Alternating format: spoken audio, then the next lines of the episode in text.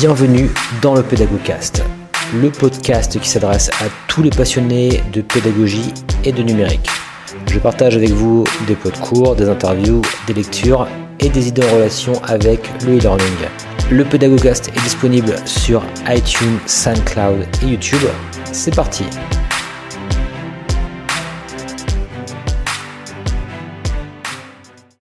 Bonjour et bienvenue dans ce nouvel épisode du Pédagogcast, donc un podcast en coopération avec l'Institut Mines Télécom. Et je suis accompagné alors euh, à nouveau par euh, Gaël Guigon, donc, qui est ingénieur pédagogique, ingénieur technopédagogique euh, à l'IMT Lille Douai. et puis, alors qui avait déjà fait un, podcast, alors c'était sur le modèle Segam finalement, on avait ensemble enregistré un podcast là-dessus. Et je suis également accompagné par Anthony donc Fleury, qui est enseignant. Alors bonjour déjà Gaël. Bonjour. Voilà, quand même la politesse. Et Anthony Fleury, qui est enseignant. Alors enseignant, tu vas tout de suite nous préciser. Alors bonjour Anthony déjà. Bonjour.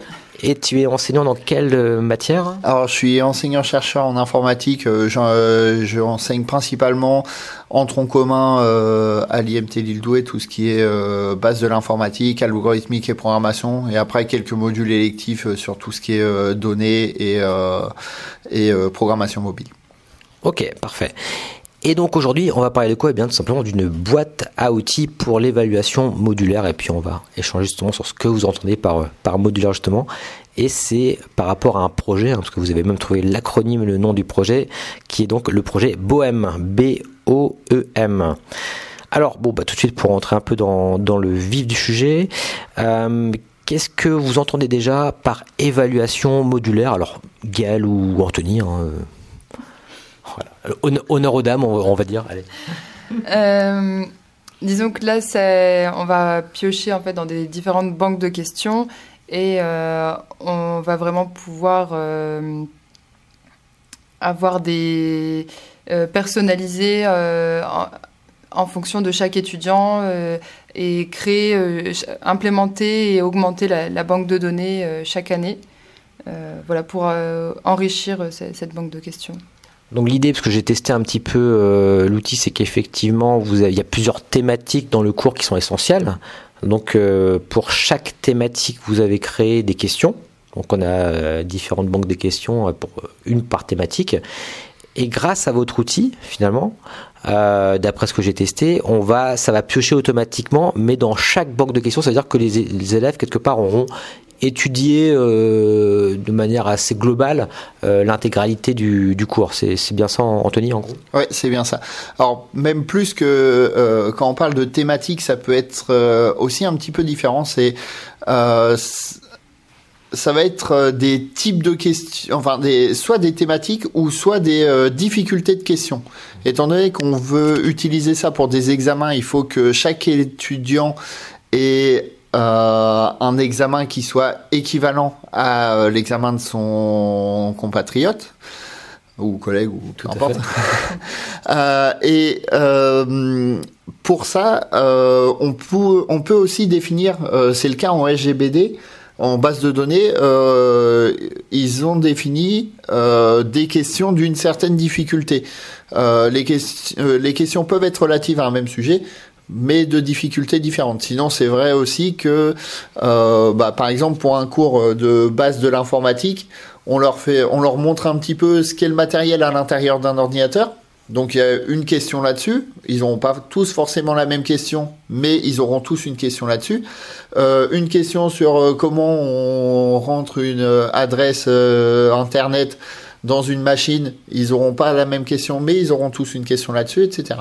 Donc plus que des thématiques, je dirais c'est un grain plus fin, beaucoup plus fin, qui est euh, euh, de l'ordre de la connaissance pratique d'un domaine assez précis finalement. Donc c'est vrai que quand je dis thématique, c'est presque trop global et comme, comme tu dis, c'est vrai que c'est plutôt encore, encore plus fin que ça. quoi. Ok, parfait. Euh, donc vous avez créé deux modules, c'est ça, par rapport à, à ce cours-là alors il y en a, il y a trois modules qui ont été créés. Euh, le premier qui a été créé, il a été créé bien, enfin un an avant euh, les deux autres. C'est le module de SGBD euh, de base de données. dans ce module-là, c'est un petit peu différent. L'examen, c'est que un quart d'heure à l'intérieur d'un TP noté de 4 heures. Euh, les deux autres que l'on a créés sont un petit peu plus importants parce que c'est leur seule évaluation au cours du cours. Donc euh, il y a plusieurs crédits euh, qui sont dédiés là-dessus sur cette seule évaluation.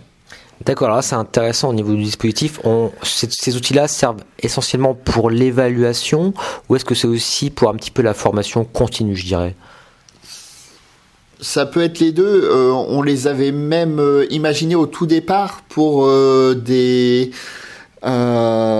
des évaluations, enfin pas des évaluations pour pour connaître le niveau des étudiants à leur arrivée à l'école. C'était la première chose qu'on avait imaginée. Donc évaluation diagnostique quoi. Voilà, exactement.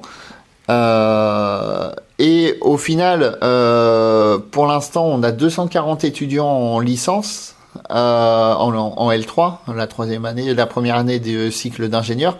On monte à 380 l'année prochaine et c'est vrai que c'est un moyen de noter un petit peu plus vite euh, même beaucoup plus vite que si on avait des copies papier.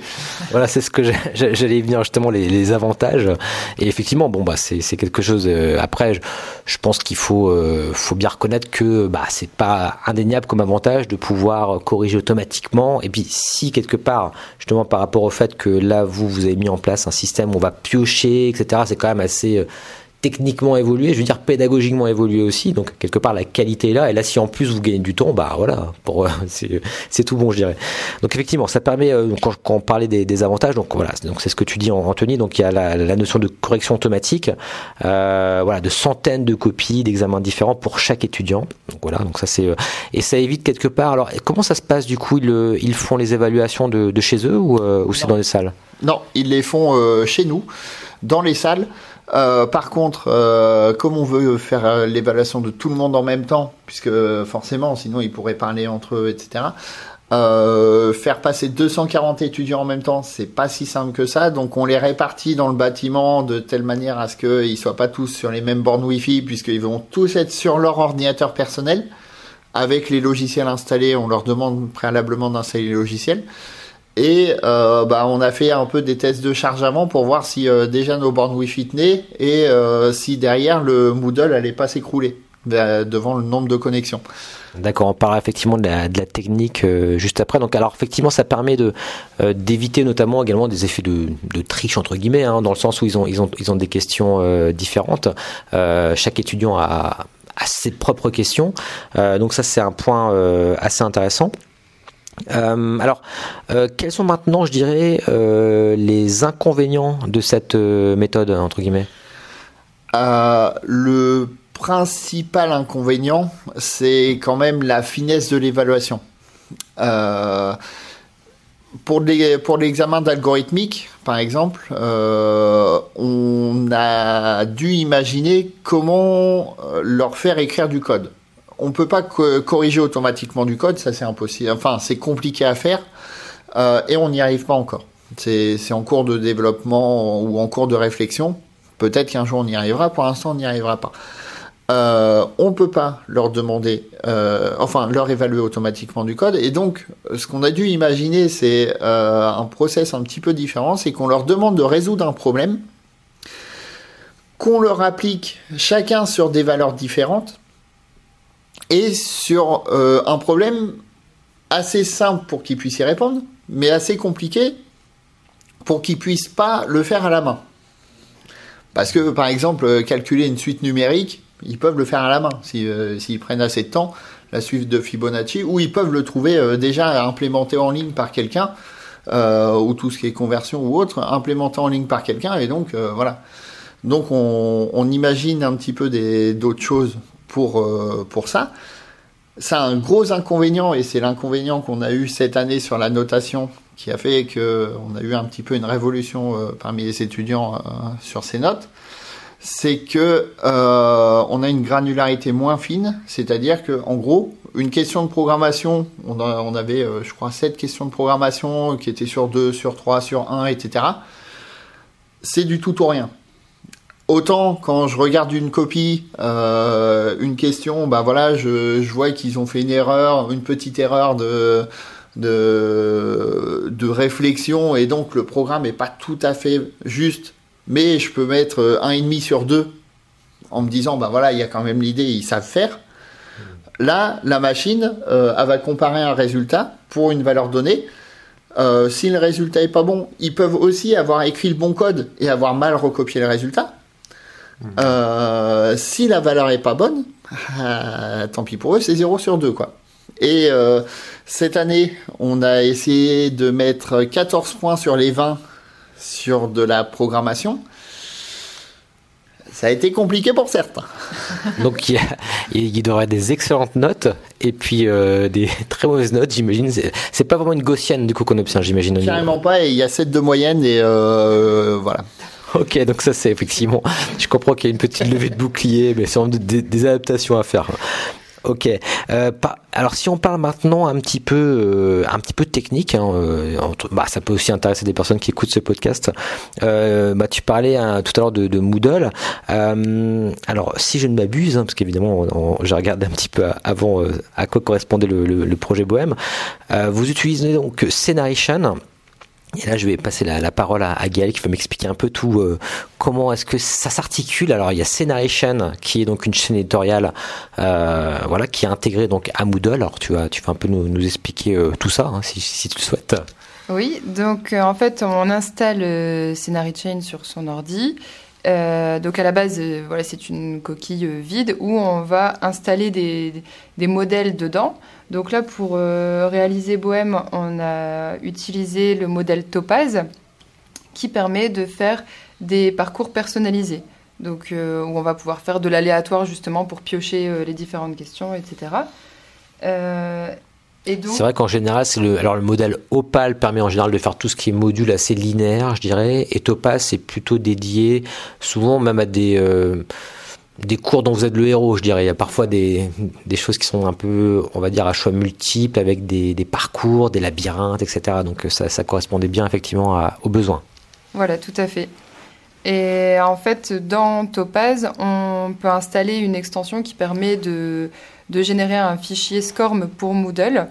Donc dans Moodle, on va installer euh, deux plugins, donc euh, SCORMLite et euh, Topaz, qui vont me permettre justement d'insérer l'export de, Topaz dans Moodle et on va pouvoir récupérer ainsi le parcours détaillé de chaque étudiant, donc savoir quelles questions il a vues, combien de temps il a, passé sur chaque question.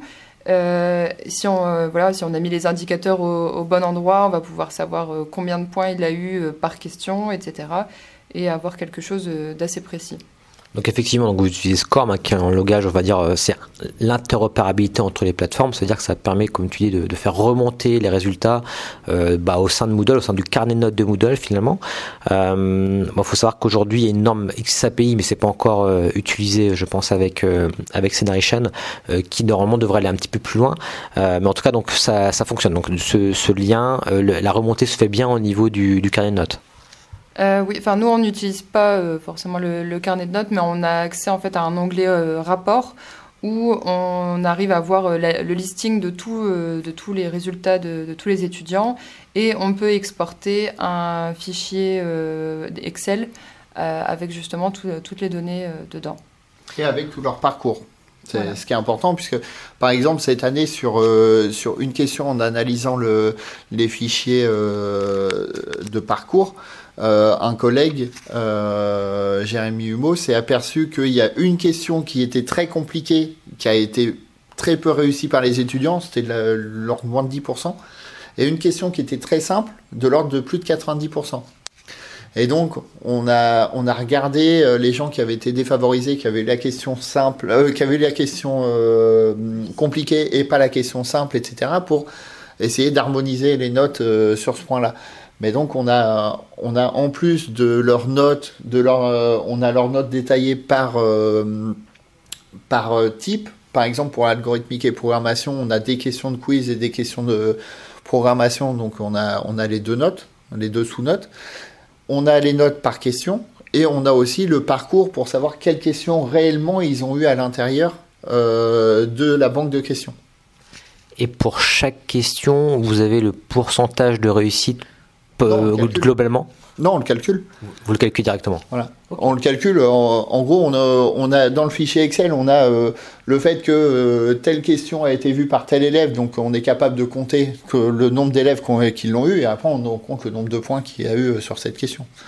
D'accord, ça vous permet d'affiner justement d'une année sur l'autre, comme tu dis, de, de permettre d'avoir des questions à peu près homogènes en termes de difficulté, etc. Quoi. Exactement, et de vérifier aussi, parce qu'une question très mal réussie peut être une erreur de notre part. Si jamais on a mis le, mauvais résultat dans la, dans la case, euh, ça nous arrive de nous tromper comme toute personne. Effectivement, on n'est on pas des machines comme on...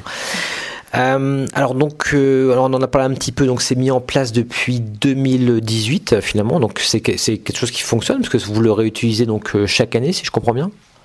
Ça fait deux années en algorithmique et programmation et antique. Ça fait deux années qu'on l'utilise.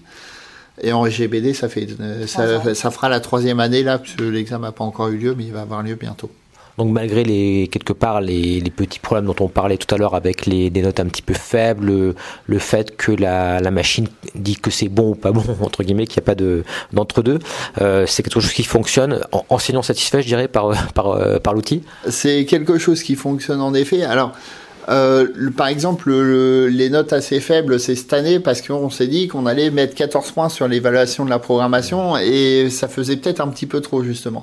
Euh, donc on s'ajuste au fur et à mesure du temps. L'année dernière, on avait une meilleure moyenne, donc voilà.